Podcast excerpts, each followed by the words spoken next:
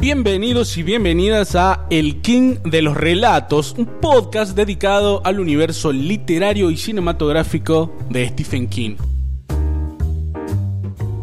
Mi nombre es Nahuel Álvarez. Mi nombre es Liz Lucerollito y este podcast que escuchan lo pueden encontrar en www.gondolacontenidos.com.ar, que es la página que nos permite llegar a ustedes desde San Luis, Argentina, para el resto del mundo.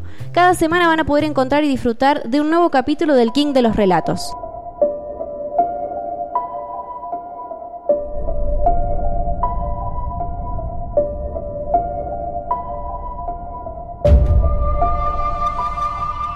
Bienvenidos y bienvenidas a El King de los Relatos, un podcast dedicado al universo literario de Stephen King. Hola Liz. Hola Paco. ¿Cómo estás? Bien, bien. Acá después de tomar un poquito de solcito. No les vamos a decir cuándo, pero les vamos a decir que trabajamos duro. Claro.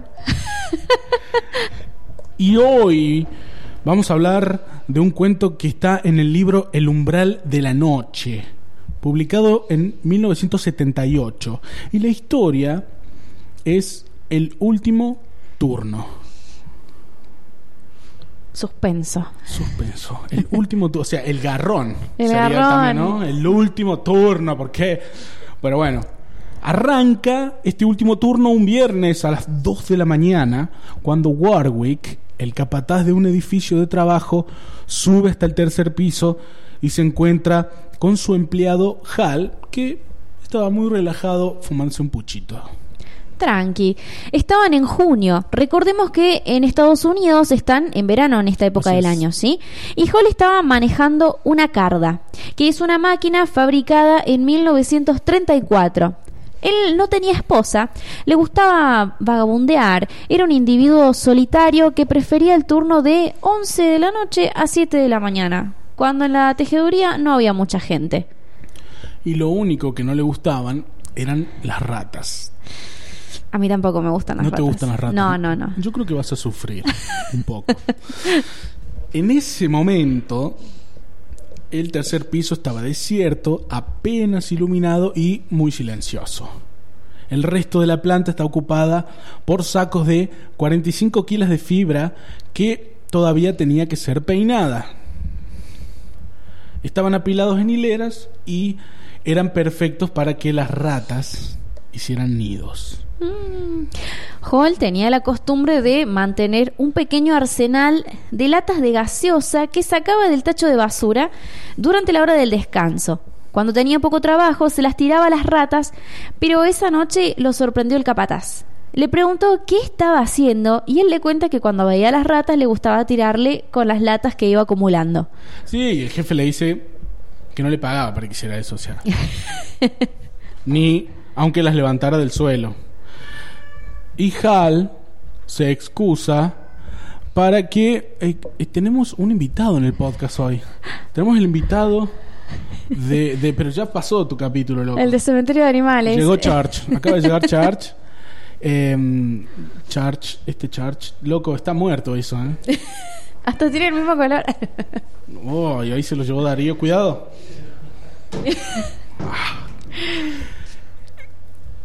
El jefe le dice, ¿qué le dice el jefe? Bueno, que no le pagaban para que estuviera ahí tirando lata, ¿no? Y le dice que hace 20 minutos, Hal le dice hace 20 minutos que no me mandan el material para que pueda seguir trabajando. Entonces Warwick, su jefe, le dice que la semana que viene, ya era 4 de julio, que es el Día de Independencia en Estados Unidos, y le pregunta, por ende es feriado para ellos, creo que es el único que tienen, y le pregunta si no le gustaría trabajar para esa fecha.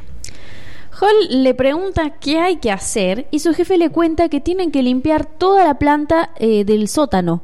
Hace dos años que nadie la limpia.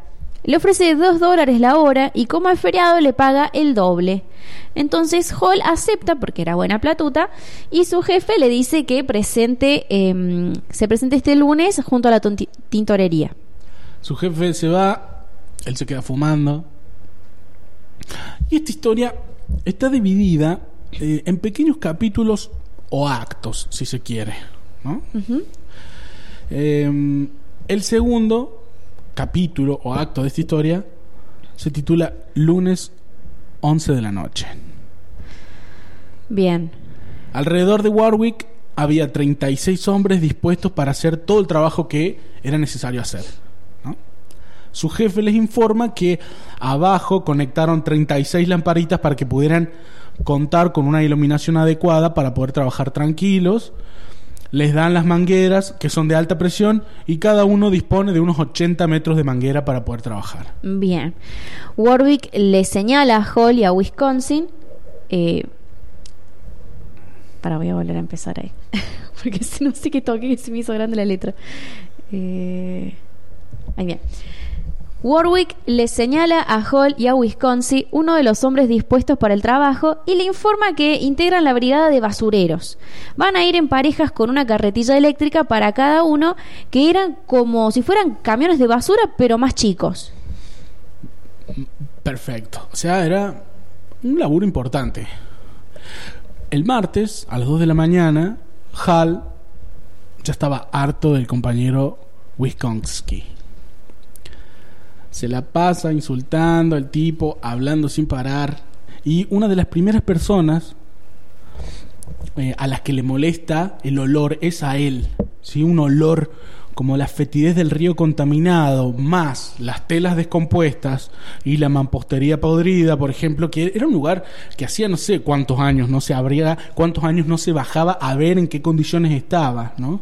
Y en un rincón encontró una cantidad considerable de hongos blancos que sin querer los rozó con la mano y que le parecieron que estaban tibios e hinchados, ¿no? Como... ¡Qué asco!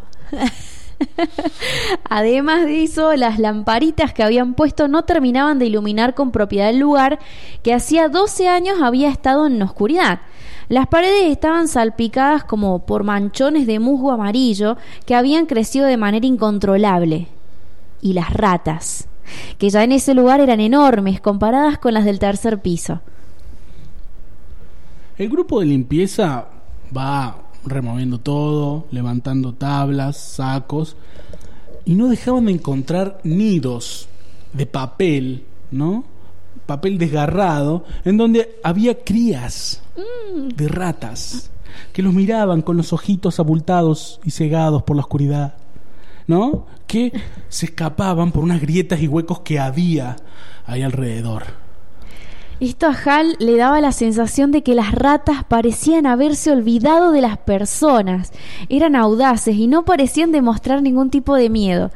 De hecho, una se alza sobre las dos patas traseras hasta que Hall le metió una patada y la rata se le abalanzó sobre la bota hincándole los dientes. Para mí, en este momento, Vamos a hacer un paréntesis, por favor, equipo de producción. Ah, en este momento hay algunos que empiezan a arrepentirse de haber aceptado ese trabajo y yo me arrepiento con ellos porque vos te das cuenta que en ese lugar había centenares de ratas y era probable que hubiera miles, pero también saben que mientras más se demoraran, más iban a tardar en salir de ahí. Claro. Era martes. 4 de la mañana. El martes a las 4 de la mañana, bien. ¿Sí? O sea, ya habían pasado parte de la noche trabajando. Hall y Wisconsin estaban sentados junto a otros cuatro compañeros comiendo con las manos sucias. Un asco, totalmente insalubre. Charlie, uno de los trabajadores, le cuenta que Ray Abson se tuvo que ir a su casa porque mientras limpiaba una rata saltó de uno de los agujeros de un saco de tela y lo había mordido. El animal tenía el tamaño de un gato. Y Charlie le tuvo que pegar varias veces con una tabla para que soltara a su compañero. Terrible. Un asco. Yo creo que este momento es el que tiene toda historia de terror, en el que los personajes, ¿no? Se les presenta un panorama que cada vez vos sabés que va a ser más aterrador y más terrible a medida que los acontecimientos se vayan desarrollando. Este es el momento, ¿no? Como si fuera la última oportunidad para salir con vida y no la toman. Ah, o sea, es como muy claro lo que está pasando, ¿no? Yo me hubiese ido hace apenas vi el primer bichito, me voy. Finalmente, Rey, en medio de un ataque de nervios, pisa a la rata hasta convertirlo en un amasijo de piel y sangre. Hay, que agregar huesos, nervios. y pelo. Músculos. De pronto, Warwick se levantó de su despacho y les indicó que tenían que volver a trabajar. Lentamente bajaron hacia el sótano. pasa el tiempo, el mundo sigue girando y el martes llega a las 7 de la mañana. Hal y Wisconsin salieron de trabajar. Ninguno hacía ningún tipo de broma ni comentarios sarcásticos sobre lo que había pasado. Costumbre que ellos tenían bastante adquirida, ¿no? Claro. Wisconsin lleva a Hal hasta la casa y cuando se va lo saluda con un gesto poco amistoso, como diciendo, bueno, no me queda otra. Se ducha, se acuesta y automáticamente se queda dormido. Miércoles, una de la mañana. El grupo nuevamente está limpiando y Warwick está de muy mal humor porque el trabajo se viene desarrollando con una lentitud importante, lo que significa que era imposible que terminaran el jueves. Una locura. Es que era... Era mucho laburo. Sí, estaba muy sucio, todo el lugar estaba muy venido abajo. En ese momento, Hal y Wisconsin esperaban su turno para entrar con las mangueras cuando escuchan a, Cam- a Carmichael que está retrocediendo, insultando. Primero escuchan el insulto, después lo ven retroceder. Y se está golpeando el pecho. Tenía una rata enorme de pelo gris que le había hincado los dientes en la camisa y se le había quedado colgando, chillando y tamborileándole sobre la panza con las patas traseras, ¿no? Ay, no. Finalmente, Carmichael se la saca de encima de una trompada. No puede evitarlo, se da la vuelta y vomita.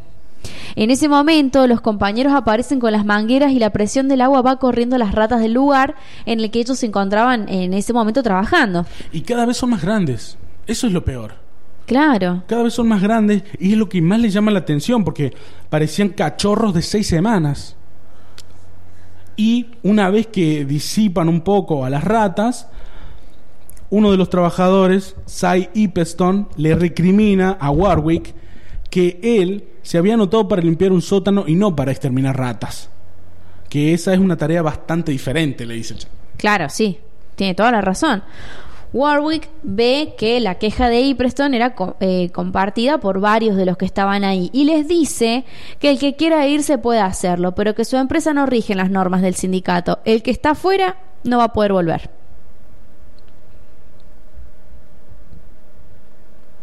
Jueves 2 de la mañana. Hal y Wisconsin estaban trabajando con la carretilla, levantando basura. La limpieza empezaba a modificar el aspecto del lugar, pero o sea, recién estaban llegando a la mitad del trabajo. Imagínate lo que era ese sótano. Habían planeado cinco días y van a ser dos semanas. Exactamente. Hasta ese momento de la noche, por alguna razón, no se había visto ninguna rata. Raro. Wisconsin le dice que hace rato que nadie ve una rata, que quizás el método de la manguera a presión finalmente dio resultado. Pero Hal no se convence y le pregunta ¿A dónde crees que se pueden haber ido? En un momento, Wisconsin llama a Hall y le dice que mire el rincón de la pared. Y en ese pedazo de la pared, hay en medio del cemento húmedo y resquebrajado, había una superficie cuadrada. Él la golpea y los dos se dan cuenta de que es madera. Hal lo mira sintiendo y le confirma que es el remate de un soporte que ha visto otros por todo el lugar, lo que significaba que debajo de ese sótano había otra planta, otra habitación más. Jueves, tres y media de la mañana.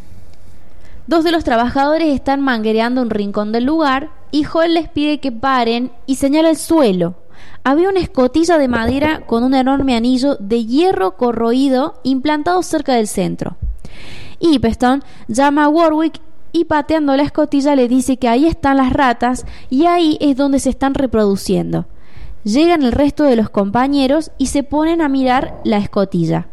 En ese momento, en ese momento se acerca Hal y le dice a Warwick que por lo menos va a necesitar unos 20 exterminadores y que estén bien adiestrados y le empieza a describir el panorama de lo que le espera si sigue negando el problema que tiene debajo del sótano.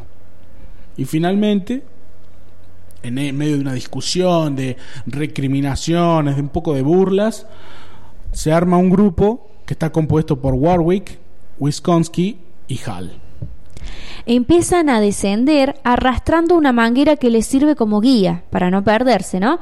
Descubren ratas que alcanzan, escúchate esto, los 90 centímetros de altura. No tenían las patas traseras y eran ciegas como los topos. Un asco. Horrible. Una, una rata. No, no, no, no, no, no. Semideforme, sin patas. O sea, es como un gusano rata enorme, ¿no? Y ciego. y ciego.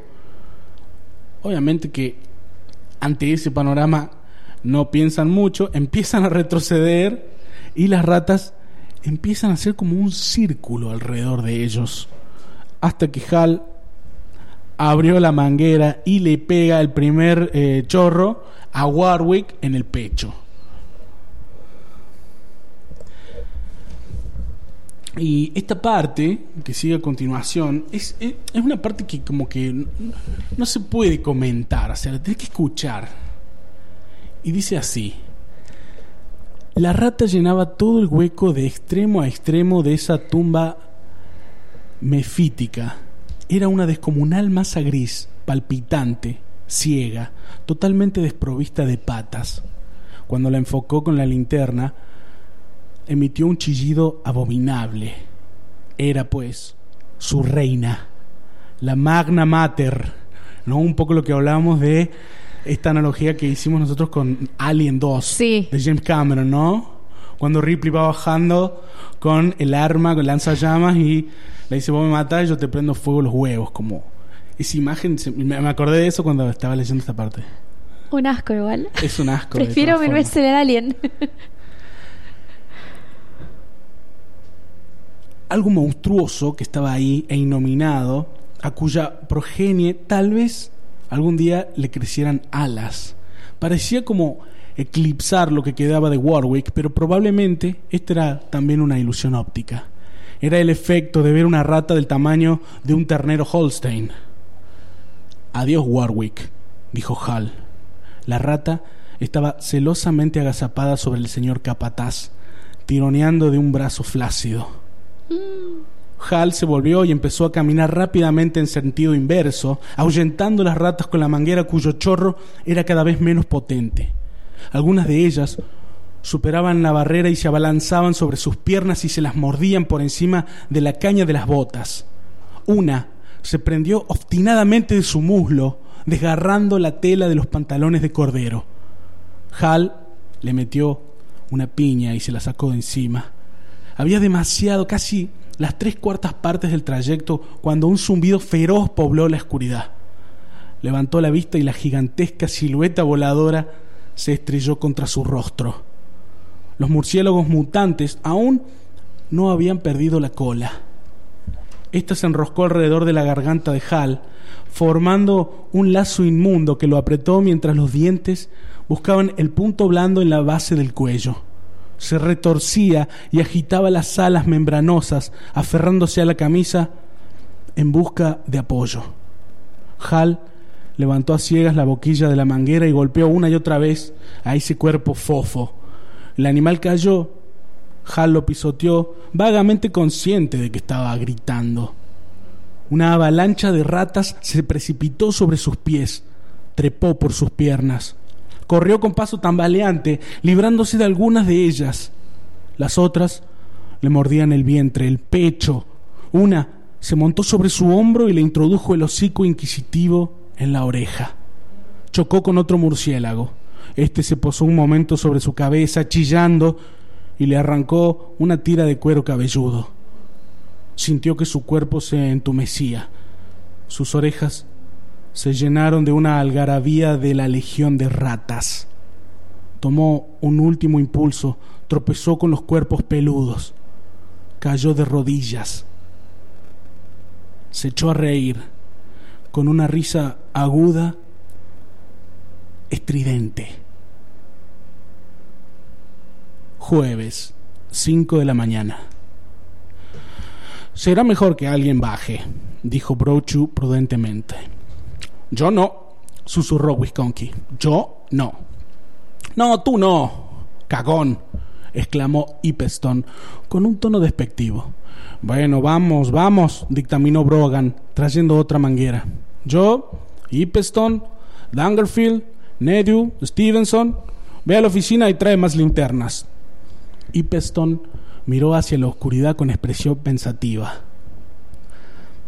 Quizá se han detenido a fumar un cigarrillo, comentó. Ah, qué diablos. No son más que unas pocas ratas. Stevenson volvió con las linternas y poco después iniciaron el descenso. Había que terminarlo así a este podcast. Sí, eso no se podía comentar. ¡Ah, qué asco! ¿Cómo se comenta eso? no, no, qué espanto. Ser comido por ratas o cosas babosas parecidas a ratas. Eh, un placer, Liz, este reencuentro. Muy bueno y espera, espero que lo podamos ir haciendo. Les, comentamos también, la, bueno, le dijimos, lo volvemos a decir, la pandemia nos retrasó los procesos de producción como a todo, en todo, ha impactado. Em, así que bueno, esto fue el King de los Relatos. Finalmente llega capítulo 4, un podcast dedicado al universo literario y en ocasiones cinematográfico de Stephen King. Mi nombre es Nahuel Álvarez. Mi nombre es Liz Lucero Yito y llegamos a ustedes gracias a Góndola, la primera plataforma de podcast de San Luis y de Cuyo. Para volver a escuchar este y otros podcasts originales, los invitamos a visitar nuestro sitio web www.gondolacontenidos.com.ar. Hasta aquí, el King de los Relatos.